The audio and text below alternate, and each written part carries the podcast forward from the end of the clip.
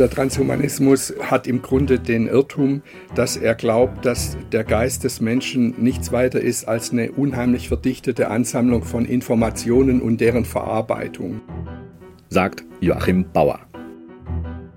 Cicero Gesellschaft, ein Podcast von Cicero, das Magazin für politische Kultur. Was macht die Digitalkultur eigentlich mit unserem Körper? Zunehmend sind wir als Menschheit in digitalen Welten unterwegs. Wir sind soziale Wesen auf Social-Media-Plattformen, bewegen uns beinahe schwebend durch das Metaversum und unsere Gehirnleistung scheint sich scheinbar nahtlos mit künstlicher Intelligenz wie ChatGPT zu verknüpfen. All das aber geht nicht spurlos an dem alten Homo sapiens sapiens vorbei. Laut des Psychiaters und Neurowissenschaftlers Joachim Bauer erleben wir derzeit einen fortschreitenden Realitätsverlust. Bauer hat über dieses Phänomen ein Buch geschrieben. Ein Buch über transhumanistische Träume und menschliche Schamgefühle. Darüber will ich heute mit dem Wissenschaftler und Bestsellerautor reden. Joachim Bauer wurde 1951 in Tübingen geboren. Er ist Internist und Psychiater und in beiden Fächern habilitiert. Bauer entwickelte das bundesweit bekannt gewordene Lehrercoaching nach dem Freiburger Modell. Er lebt und praktiziert heute in Berlin, wo er an der International Psychoanalytic University als Gastprofessor und an einem Psychotherapie-Ausbildungsinstitut als Lehrtherapeut und Supervisor tätig ist. Lieber Herr Bauer, ganz herzlichen Dank, dass Sie die Einladung angenommen haben und hier beim Cicero Podcast Gesellschaft sind. Es ist mir ein Vergnügen. Wir wollen heute ja ein bisschen über Virtualität sprechen, über Digitalkultur, über all das, was sich da momentan verändert hat. Und jetzt verrate ich wahrscheinlich kein Geheimnis, dass wir ja beide nicht unbedingt das sind, was man Digital Natives nennt, geschweige denn Angehörige der Generation Z. Von daher zunächst die Frage für Sie als Psychiater, Mediziner, Neurowissenschaftler, woher kommt da die Faszination für dieses Thema, dass Sie da jetzt ein, aktuell ein Buch mit dem Titel Realitätsverlust geschrieben haben? Das kommt aus zwei Richtungen. Das eine ist, da ich ja eine Praxis hier noch in Berlin auch führe, Patientinnen gesehen habe, die krank geworden sind an Social Media und ich supervidiere auch junge Psychotherapeutinnen in Ausbildung und äh, sehe auch über diesen Weg äh, sozusagen Secondhand Patientinnen, die krank geworden sind, also über die Vermittlung der äh, jungen Psychotherapeutinnen, die ich supervidiere. Das ist der eine Grund. Und der andere Grund ist, dass ich 2022 im Sommer das Buch von äh, David Chalmers gelesen habe, Reality Plus in der englischen Originalausgabe. Es ist ja dann 2023 äh, auf Deutsch auch erschienen, war dann hier ziemlich erfolgreich, ist ziemlich äh, unkritisch auch aufgenommen worden. Und in Amerika war es ja auch sehr erfolgreich. Und dieses Buch ist ja eigentlich ein Hammer, weil man David Chalmers, den ich schon länger kenne, ähm, über seine vorigen Arbeiten, ähm, die er mit Andy Clark geschrieben hat, über Extended Self. Mhm. Ich habe ja einiges über das Selbst des Menschen aus neurowissenschaftlicher Sicht erforscht und darüber auch Bücher geschrieben. Und da ist mir David Chalmers schon begegnet mit sehr intelligenten Beiträgen und dann kam jetzt dieses Buch Reality Plus mhm. im Sommer 2022 und als ich dieses Buch gelesen habe, habe ich gedacht, der Mann hat äh, nicht mehr alle Sinne beieinander, um es hm. mal ganz krass zu sagen. Und äh, ja, jetzt werden wir wahrscheinlich ein paar Worte auch darüber verlieren, denn in diesem Buch ist im Grunde das, was man Transhumanismus nennt, zusammengefasst. Da kommen wir vielleicht gleich nochmal genau. zu, zum Transhumanismus, ja, genau. aber äh, vielleicht genau, ja. das kann man mal, Chalmers ist eben einer der großen Vordenker dieser, ja. besonders dieses kalifornischen Transhumanismus, zusammen mit Ray mhm. Kurzweil beispielsweise, der genau. in Deutschland wahrscheinlich auch recht bekannt ist durch äh, auch diverse Bücher, aber auch durch seine technischen Entwicklungen, die er äh, seit den glaub, 60er, 70er Jahren eigentlich schon vorangetrieben hat.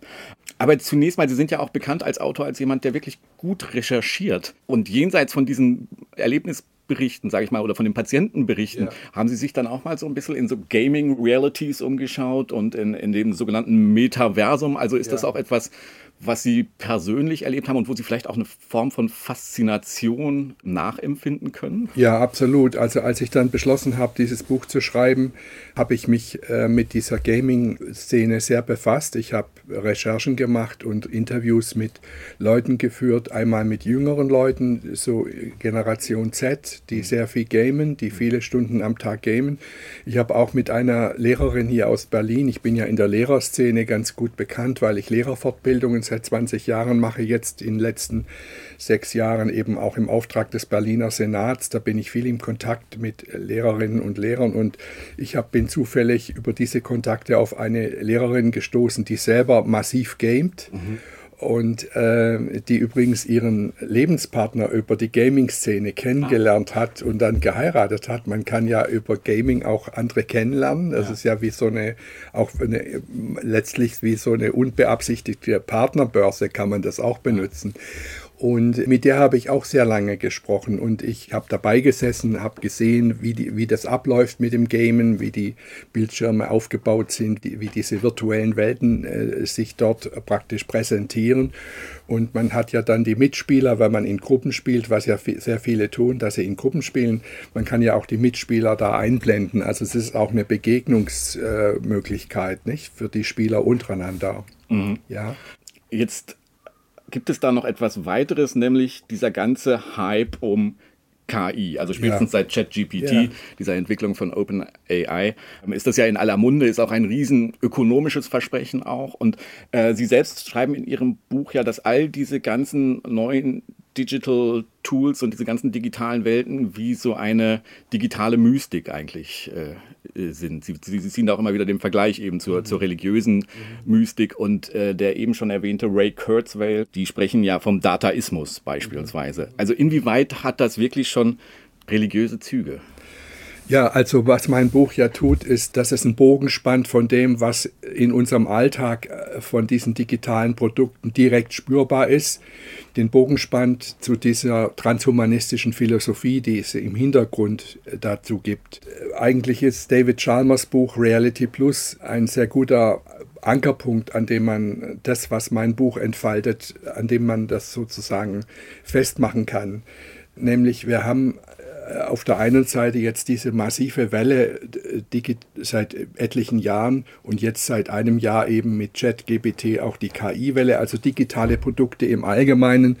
Diese Welle gibt es ja etwa seit einem Jahrzehnt. Also die hm, Smartphones, die gibt es ja erst seit etwa 2010. Davor gab es ja nur Handytelefone. Die meisten machen sich gar nicht klar, wie jung diese Entwicklung eigentlich ist und wie rasant die sich entwickelt hat. Und erst seitdem wir Smartphones haben, trägt ja jeder das Internet quasi in der Tasche mit sich rum und kann überall in Social Media sein, überall gamen und jetzt neuerdings auch äh, KI-Produkte benutzen. Also wir haben da diesen Bereich, der die unmittelbar in unser Leben eindringt und dann haben wir diese philosophischen Konzepte, die dazu entwickelt wurden, die quasi sagen, ja, die Reise geht, wird dahin gehen, dass die Menschheit als Ganzes, aber auch jeder Einzelne sein Leben zunehmend in diese äh, virtuellen Räume verlagert, in die digitalen Kommunikationskanäle und in die virtuellen Räume verlagert. Und das kann man eben sowohl direkt sehen in der Alltagserfahrung als eben auch philosophisch jetzt nachlesen. Und ich habe hab äh, sozusagen da das Mittelalter wieder erkannt, weil im Mittelalter war es ja so, dass die damalige katholische Kirche den Leuten versprochen hat, wenn ihr also viel Geld an uns abdrückt, wenn ihr beim Ablasshandel mitmacht, also euch da einkauft für ein äh, jetzt hier Geld abgebt, damit ihr ein besseres Jenseits dann erlebt nach dem Tode. Das war die Situation im Mittelalter vor der Aufklärung. Und heute haben wir die Situation, dass der ganze Komplex, der Digitalkomplex, der aus den Firmen besteht, die diese Produkte hypen und aus den Philosophen, die das Ganze begleiten, unterscheiden, dass da quasi auch so ein Versprechen da ist. Wir können euch ein Jenseitsversprechen, wir können Mind Uploading machen, mhm. Uploading machen. Wir werden irgendwann in naher Zukunft den Geist eines Menschen mit den Informationen, die da drin sind, auf einen Computer uploaden und äh, versprechen euch dann explizit sogar ewiges Leben. Mhm. Und äh, wir, das ist eine ganz ähnliche Situation. Nicht macht jetzt mit, kauft viel von unseren Produkten, im Gegenzug helfen wir euch dann äh, für äh, ewiges Leben und Unsterblichkeit. Und das, das nenne ich digitale Mystik. Nicht? Mhm. Dafür habe ich diesen Ge Begriff geprägt. Und da wiederholt sich aus meiner Sicht etwas, was wir im Mittelalter schon mal hatten, nämlich eine Verdummung der Leute, eine Zurückführung hinter die Aufklärung. Mhm. Jetzt ist dieses Transzendenzversprechen, was es da ja tatsächlich scheinbar zu geben scheint. Ja, das eine etwas anderes, wo man auch sagen könnte, da gibt es irgendwelche Anknüpfungspunkte, zumindest in den populären Bildern ans Christentum beispielsweise, ist diese Körperfeindlichkeit. Ja. ja. Also alles wird ja reduziert eben auf, auf Geist, auf Bewusstsein, auf sogenannte Mind-Uploads. Mhm. Und da fragte ich mich aber, ist das wirklich vormodern oder ist das nicht im Gegenteil die radikale Weiterentwicklung des Descartes'schen Dualismus, der ja die Welt eingeteilt hat in Res Cogitans und Res Extensa? Also es gibt da Dinge der Ausdehnung und Dinge des Bewusstseins. Mhm. Und äh, die Ausdehnung eben der Körper, der fällt jetzt mehr und mehr tatsächlich raus. Also ist das nicht eigentlich fortgeschrittener Rationalismus auch, was da betrieben wird? Aus der Sicht der Medizin, einer ganzheitlichen Medizin, ich bin ja ähm, ausgebildeter Internist und Psychiater. Ne? Ich bin also Körperarzt ja. mit Habilitation und äh, Seelenarzt, ebenfalls mit einer zweiten Habilitation in Psychiatrie. Ich habe mir also eine sehr breite Ausbildung geleistet in meinem Leben und eigentlich haben wir äh, an dieser Spaltung, die auf Descartes zurückgeht, nämlich zwischen der materiellen Seite des Menschseins, also seinem Körper und davon abgespalten dann sein Geist. Darunter äh, haben wir eigentlich sehr gelitten, will ich mal sagen, in der Medizin. Leider haben wir natürlich seit Descartes äh, eine, in der Medizin eine Tradition, die quasi äh, den die Psyche und das, was in der Seele stattfindet, äh, sozusagen ähm, in die zweite Reihe setzt oder, oder völlig missachtet und den Körper nur als Maschine ansieht. Ne? Was wir aber in der modernen Neurowissenschaft, aus der ich herkomme, ich habe viele Jahre äh, neurowissenschaftliche Labors aufgebaut und geleitet, und was wir in der modernen psychosomatischen Medizin eigentlich sehr stark betonen, ist, dass ähm, die äh, Vorgänge, die sich im Bereich der Psyche und des Geistes stattfinden und die Vorgänge, die im Bereich des Körpers stattfinden, dass die wechselseitig mhm. aufeinander einwirken. Mhm. Nicht? Also äh, Jürgen Habermas hat es Verschränkung genannt. Mhm. Man kann den Geist nicht auf den Körper reduzieren, wie das materialistisch, reduktionistische, naturalistische Mediziner zu tun versuchen. Man kann aber auch den äh, Körper nicht auf den Geist reduzieren, wie es im Mittelalter praktisch der Fall war, nicht, dass mhm. Alles Geist war, sondern wir haben eben hier zwei miteinander verschränkte Sphären. Und wir haben heute in der modernen Neurowissenschaft jede Menge Experimente, die zum Beispiel zeigen, wenn wir die Seele, den Geist eines Menschen mit bestimmten Signalen adressieren, wie das durchschlägt auf den Körper. Und umgekehrt, wenn der Körper zum Beispiel affiziert wird von einer Infektion, von, einem, von einer Virusinfektion und Fieber hat, dann hat, hat das massive Auswirkungen auf die Dynamik der Seele, die, die zum Beispiel im Falle einer, eines, einer Entzündung, einer, einer Infektion, haben wir dann das sogenannte Sickness Behavior, also Motivation bricht zusammen, Müdigkeit bricht aus. Das sind ja alles Effekte, die wir dann in unserem Körper, in unserer Seele äh, auch wahrnehmen können als subjektives Erleben, die natürlich ihren Grund im Körper haben.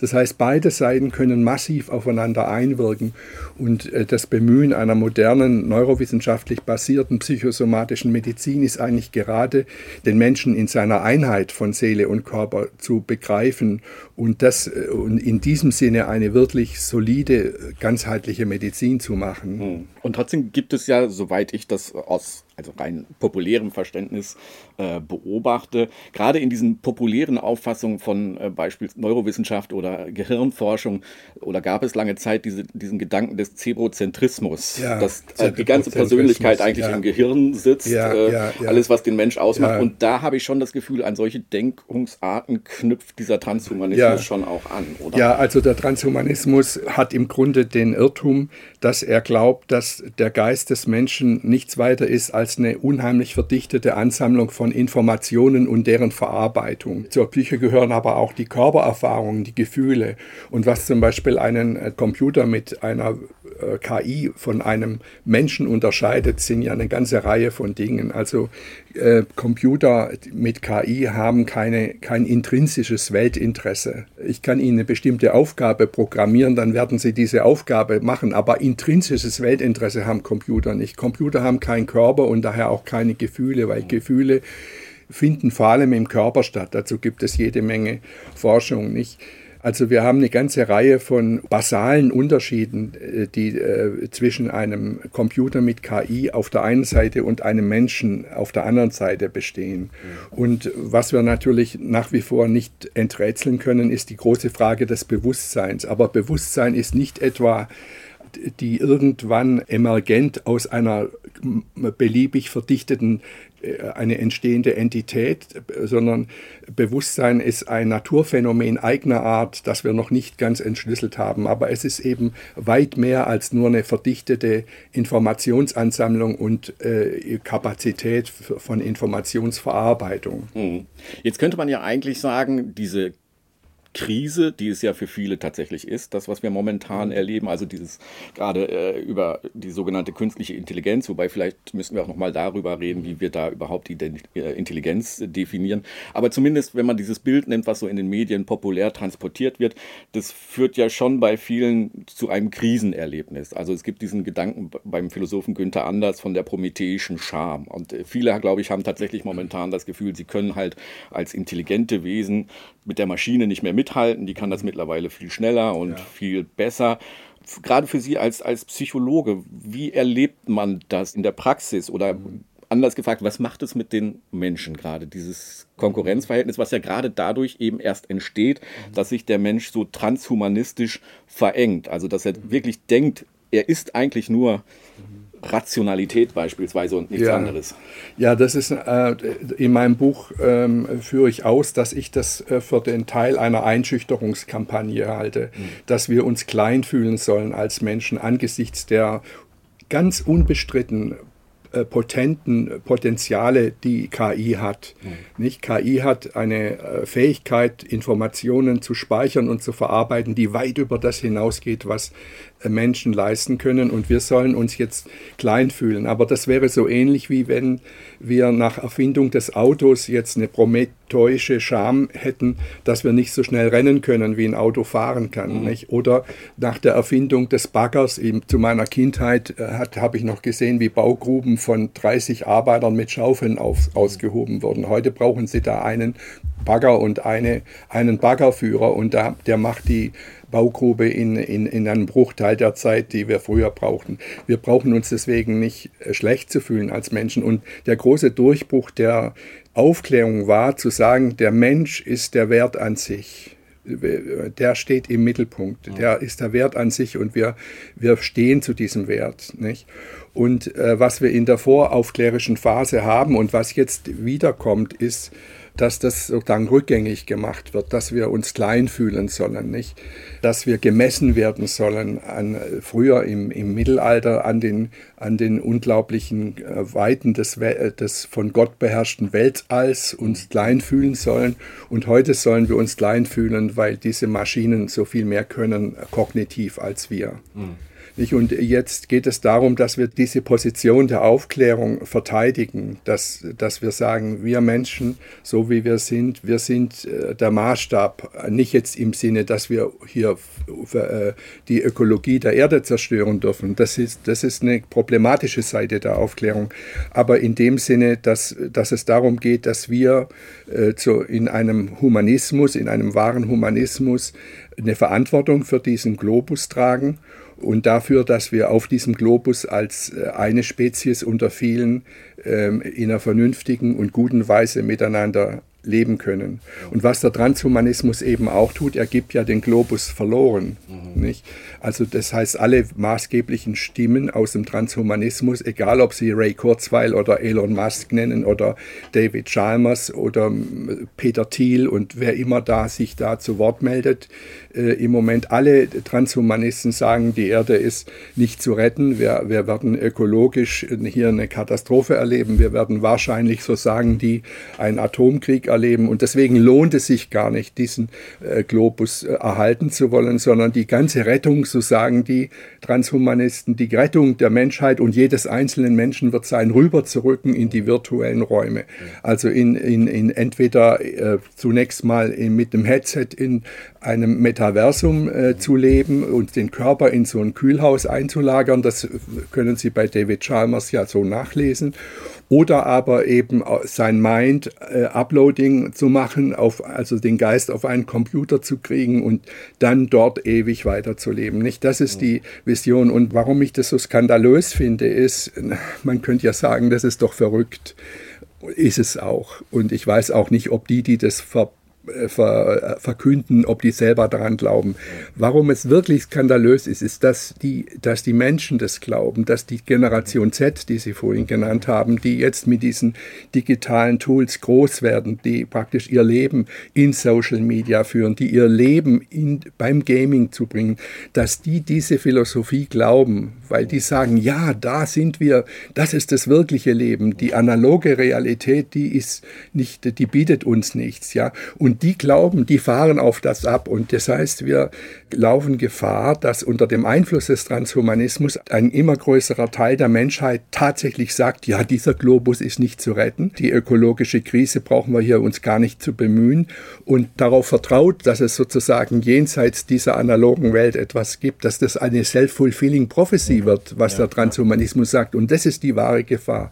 Und meine Theorie, letzter Satz, meine Theorie, warum wir so wenig Engagement in der ökologischen Bewegung haben, obwohl wir ja wissen, wie gefährlich die Situation ist. Meine Theorie ist, weil wir inzwischen so viele junge Leute haben, die ihr Leben in, in, in, den, in den virtuellen Räumen zu bringen, die, die bräuchten wir aber alle eigentlich für die ökologische Bewegung und die haben wir nicht, diese Leute. Das heißt, dieses Opium des Volkes, was die digitalen Produkte heute sind, Social Media, Gaming, dieses Opium des Volkes ist auch ein ganz verheerender Einflussfaktor ähm, auf auf die, für, die, äh, für die ökologische Bewegung, weil wir die Leute, dieses Engagement, was wir uns da wünschen, nicht haben.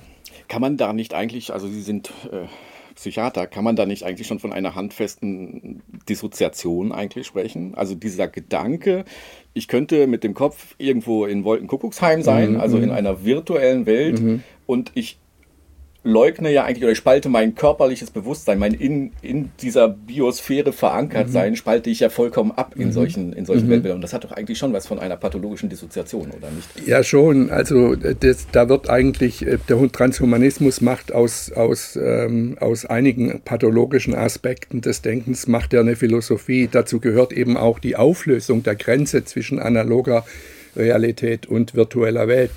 Und so was Sie bei David Chalmers, ein weiteres Skandalon sozusagen, was Sie nachlesen können, ist, dass David Chalmers eben sagt, unsere analoge Welt ist auch nur eine Simulation. Ja. Nicht?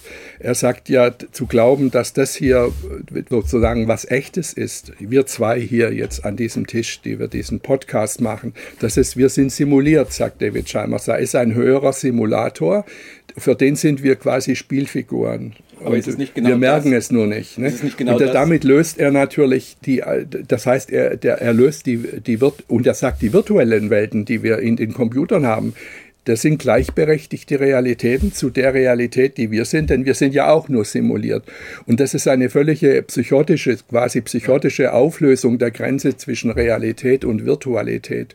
Und äh, das wird natürlich die, die jetzt aufwachsen äh, und denen wir gar nicht mehr, denen gegenüber wir ja im Dialog eigentlich die Realität ver verteidigen sollten und dass sie daran glauben, dass sie vertrauen in die analoge Realität. Wie, wie sollen wir das tun, wenn dieser Transhumanist realistische Auflösung zwischen der Grenze von Realität und Virtualität, wenn, wenn die praktisch, äh, praktisch hier populär wird, dann, dann äh, haben wir eine psychotische Situation.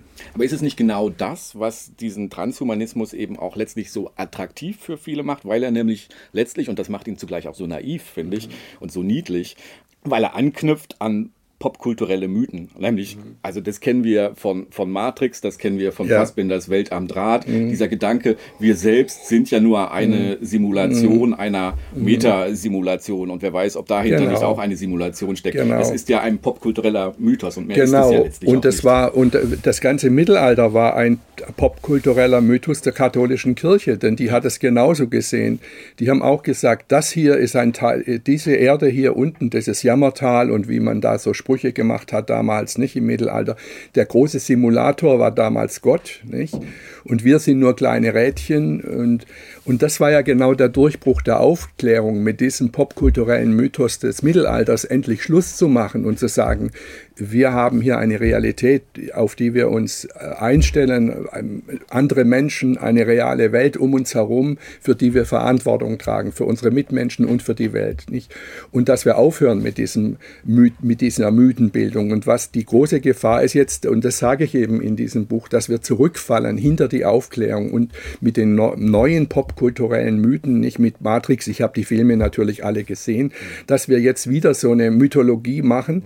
Äh, das ist so, wir Intellektuellen, wir können diese Filme sehen und sagen, ja gut, wir können das einordnen, nicht? Das sind Mythen. Aber die, die Masse derer, die, die jetzt äh, in die Kinos laufen und zum Beispiel den großen Film Avatar, der jetzt im Dezember 23 in die Kinos kam, nicht? Die Masse der Menschen, die da, die das sehen, die reflektieren das natürlich nicht, sondern für die ist es, die sagen, na ja, vielleicht ist da doch ein bisschen was dran, nicht? Und äh, nicht in Avatar ist ja auch diese dieses ähm, Modell, dieses Narrativ, dass jemand seinen Mind uploaden lässt und dann auf einem anderen Planeten mit einer anderen Familie überlebt. Nicht? Äh, mein Eindruck als Psychiater ist, dass ein, ein nicht geringer Teil der äh, einfachen Nutzerinnen und Nutzer, sage ich mal so, in der Breite der Bevölkerung diesen popkulturellen Mythen, wie sie es genannt hat, voll auf den Leim geht. Und es gibt darüber hinaus ja, jenseits davon, dass es eben angelegte Bilder in uns berührt. Mhm. Es gibt darüber hinaus ja auch immer wieder Dinge, wo uns das tatsächlich, also all diese Versprechen von mehr sozialem Leben bis hin zum Leben in der Virtualität in gewisser Weise am, am Schopfe packt, weil wir da irgendwo ansprechbar sind. Sie, mhm. Sie führen in Ihrem Buch beispielsweise, nennen Sie das sogenannte Rubberhand-Experiment, ja. äh, um zu erklären, wie kommt es eigentlich, dass junge Leute mittlerweile, also dieser Generation Z, mittlerweile tatsächlich glauben, äh, ich bin doch gar nicht mehr hier zu Hause, mhm. sondern in einer Virtualität. Können Sie das vielleicht nochmal äh, erklären, was es damit auf sich hat? Diese Kunstfiguren in den virtuellen Welten, äh, die wir für uns dort spielen und leben lassen, diese Avatare, nicht? Mit denen übrigens äh, die großen Digitalkonzerne uns auch abzocken, denn sie müssen den Avatar ja ausstatten. Nicht? Der muss ein Aussehen haben, der muss angekleidet werden, der wird, der braucht dann in der, im Metaversum braucht er natürlich auch Sachen nicht, die er kaufen muss. Er braucht ein Zuhause, vielleicht eine Eigentumswohnung und sie bezahlen das ja alles Handtasche von der Handtasche bis zur Eigentumswohnung. Nicht? Und das bezahlen die User ja alles mit realem Geld. Das ist, da haben wir den Ablasshandel, nicht den modernen, also Abzocke ne, für das Versprechen.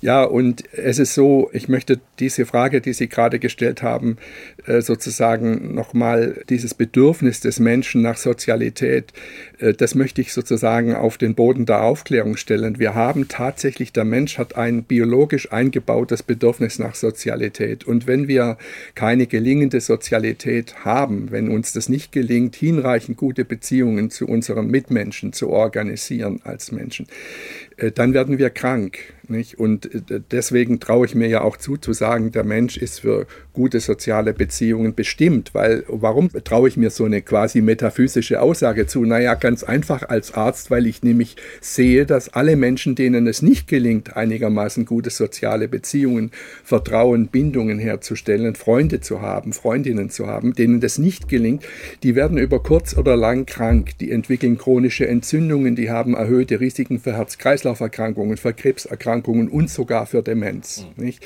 Das sehen wir in der modernen Medizin und in der modernen Neurowissenschaft. Das heißt, der Mensch ist, hat ein, äh, ein Trieb, wenn Sie so wollen, ein Urbedürfnis, ein biologisch in uns verankertes Urbedürfnis nach guten, hinreichend guten sozialen Beziehungen.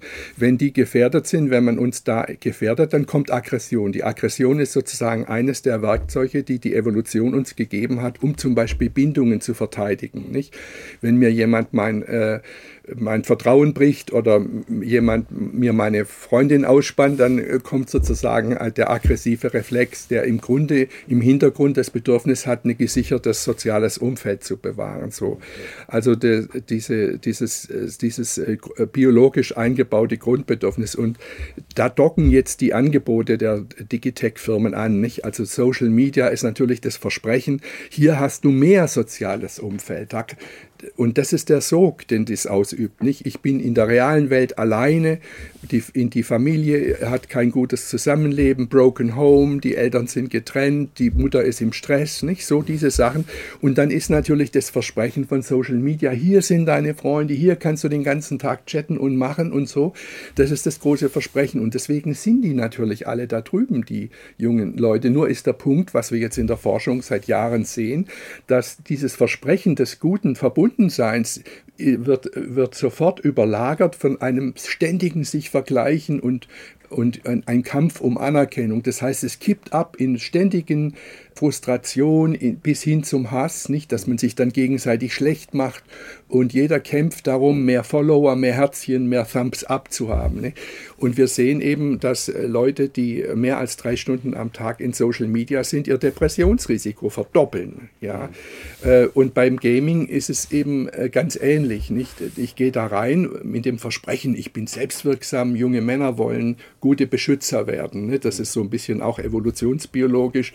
Jeder Junge mit 14, 16, 18, 20 Jahren äh, will, in seinem, will sich bewähren als guter Beschützer. Nicht? Ähm, und diese, diese Kampfspiele, die die Videogames den jungen Leuten bieten, ist, äh, sind natürlich, haben eine hohe Attraktion deswegen. Außerdem bieten die Games, wie ich vorhin schon gesagt habe, die Möglichkeit, miteinander in der Spielgruppe, in der Kampfgruppe, miteinander im Bündnis zu sein. Nicht? Und nur ist es dann eben so, wenn du stundenlang, wie das ja viele Millionen junge Leute jetzt tun, der Generation Z, wenn du dann praktisch nach dem ha nach Hause kommen von der Schule bis spät in die Nacht gamest, dann geht natürlich das reale Leben an dir vorbei. Die, die, die Schule, die Ausbildung klappt nicht, die, äh, äh, du, du lernst keine realen Freunde kennen, du wirst immer einsamer, obwohl es so scheint, als wärst du gut verbunden. Nicht? Und wir wissen eben aus der Psychiatrie, aus der psychotherapeutischen Medizin, ziehen, dass diese Menschen dann zu uns kommen, weil, sie, weil das eben nicht die Lösung dessen ist, was, sie, was der Mensch wirklich braucht, nämlich gute soziale Kontakte. Das hat ja tatsächlich, freundlich gesagt, eine Paradoxie. Also Sie erwähnten gerade schon, es gibt Studien, die belegen mittlerweile, dass es eine Korrelation zwischen der Länge, wie ich auf Social Media unterwegs bin, äh, Depressivität sogar zur Suizidalität, mhm. glaube ich, mhm. gibt, besonders mhm. bei jungen mhm. Frauen. Mhm. Da können wir jetzt sagen, also da gibt es auf jeden Fall, da stimmt das das Versprechen der Social-Media-Konzerne nicht mit der Realität überein. Bösartiger könnte man jetzt noch behaupten, das ist sogar bewusst intendiert. Also es gibt mittlerweile, ich glaube letzten Oktober haben 33 amerikanische Bundesstaaten eine Klage gegen Meta eingereicht, eben weil Sie davon ausgehen, dass diese Algorithmen, und das weiß man ja mittlerweile auch eigentlich ja, ja, tatsächlich natürlich. durch viele Leute, die da ausgestiegen sind, genau. äh, dass diese Algorithmen bewusst so programmiert sind, dass sie ja. die Sucht. Die basieren auf neurowissenschaftlichen Erkenntnissen, dass, sie, dass, sie, äh, dass die Algorithmen so eingestellt wurden, dass du immer hoffst, es gibt doch noch eine weitere gute Nachricht für dich. Ne? Ja. Äh, wer das nachlesen will, kann zum Beispiel, Sie sagten ja, man weiß es von Leuten, die ausgestiegen sind, einer der wichtigsten ist ja Jaron Lanier. Nicht? Jaron Lanier hat ja dazu ein Buch geschrieben, es gibt auch einen Film im, zu sehen, ähm, das, das Social Dilemma heißt der Film, den kann man im Netz sehen.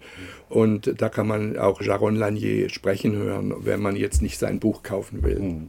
Jetzt ist die, die Frage natürlich, wie kommen wir als hoffentlich immer noch irgendwo aufgeklärte Gesellschaft mhm. da wieder raus? Und ich verstehe Ihr Buch schon eigentlich so, dass Sie für einen einen aufgeklärten Umgang mit all diesen Möglichkeiten plädieren. Sie sind jetzt kein Kulturpessimist, der sagen würde, Stecker ziehen und nein, äh, nein. zurück ins analoge Geht auch Leben. gar nicht, ja. Ähm, mhm. Aber ist das nicht schon auch, wenn man auch diese Übermacht gerade dieser Digitalkonzerne sieht, äh, der Versuch, den Tiger zu reiten? Ja, wir, wir haben hier einen ziemlichen Tiger vor uns, den wir reiten müssen, in der Tat. Also die digitalen Produkte sind gekommen, um zu bleiben, hat mal irgendjemand kürzlich geschrieben. Und so ist es auch. Also wir, wir können zu glauben, dass wir jetzt hier diese Produkte irgendwie äh, wegkriegen oder so, das, das wollen wir, will, will ich auch gar nicht. Das will keiner. Wir, wir haben ja viele Vorteile auch durch Smartphone an sich, durch die Applikationen und KI ist natürlich, wenn sie sauber gemacht ist, schon seit Jahren dient sie uns ja als Suchmaschine, als Navi im Auto. Nicht? Äh, kein Flugzeug kann, glaube ich, heute noch ohne KI fliegen. Nicht? Der Punkt ist eben, dass wir eine Besinnung brauchen, was ist nützlich äh, an diesen Produkten, was hilft uns wirklich gut zu leben aus der Perspektive der Aufklärung, was ist an diesen Produkten, was sind gute Tools, die uns helfen, miteinander gut in Verbindung zu bleiben so, und, und wie können wir diese Tools immer kon selber kontrollieren, anstatt dass die Tools uns kontrollieren? Nicht? Wie, wie können wir vermeiden, dass wir quasi zu den Beherrschten werden dieser Systeme? Und wie können wir die Oberhand äh, äh behalten? Und was ich jetzt feststelle, auch äh, nachdem, ich, nachdem dieses Buch hier rauskam, ist, äh, dass man sofort in die antimoderne Ecke gestellt wird, sobald man hier dafür plädiert, mal einfach nur mal kurz nachzudenken, was bedeutet das alles? Dann wirst du sofort attackiert. Ja, ähm, ich mag das ja auch bei Vorträgen nicht. Dann melden sich ähm, äh, irgendwelche Mamis und sagen, ja, aber die Kids, die sind so toll, die können so schnell gamen und, und Social Media, die verstehen, wie diese Geräte funktionieren. Und, die, und, und dass es also als antimodern gilt, jetzt mal sich zu überlegen, was bedeutet es, wenn diese ähm, digitalen Angebote in die Familie eindringen zum Beispiel und den Kontakt zwischen Kindern, Jugendlichen auf der einen Seite und Eltern auf der anderen Seite schwer beschädigen, dass, dass gar kein richtiges Familienleben, keine Dialoge, kein Diskurs mehr in der Familie stattfindet oder in den Schulen, nicht? wenn die, wenn die Schüler die ganze Zeit ihr Smartphone haben, unter dem Tisch natürlich, und, und abgelenkt sind und dann praktisch überhaupt keine Klassensituation mehr entsteht, in der gemeinsam nachgedacht wird, in der gemeinsam äh, Resonanzphänomene entsteht, die, die Hartmut Rosa so schön für die Schule beschreibt, nicht, wo dann praktisch jeder nur noch mit seinen äh, guck, permanent guckt, was auf Social Media für ihn jetzt wieder da ist und der Unterricht flöten geht. Also, dass wir überhaupt, äh, dass dieses Nachdenken, äh, was ich mit meinem Buch einfordere, dass das schlecht gemacht wird. Und wissen Sie, an was mich das erinnert? Das erinnert mich so an zwei wir Menschen, wenn so eine neue technologische Welle kommt, dann entsteht immer so eine Hype. Nicht? Zum Beispiel in den 60er Jahren die autogerechte Stadt. Nicht? Das war der große Schlager. Ma, ähm, äh, betoniere die, Au die Städte voll mit vierspurigen Autobahnen, damit wir die autogerechte Stadt haben, dass wir alle von A nach B ganz schnell mit dem Auto kommen. Heute sagen wir uns, was für ein Schwachsinn, aber damals war das eine Hype. Oder was anderes, was die ganz Alten noch wissen.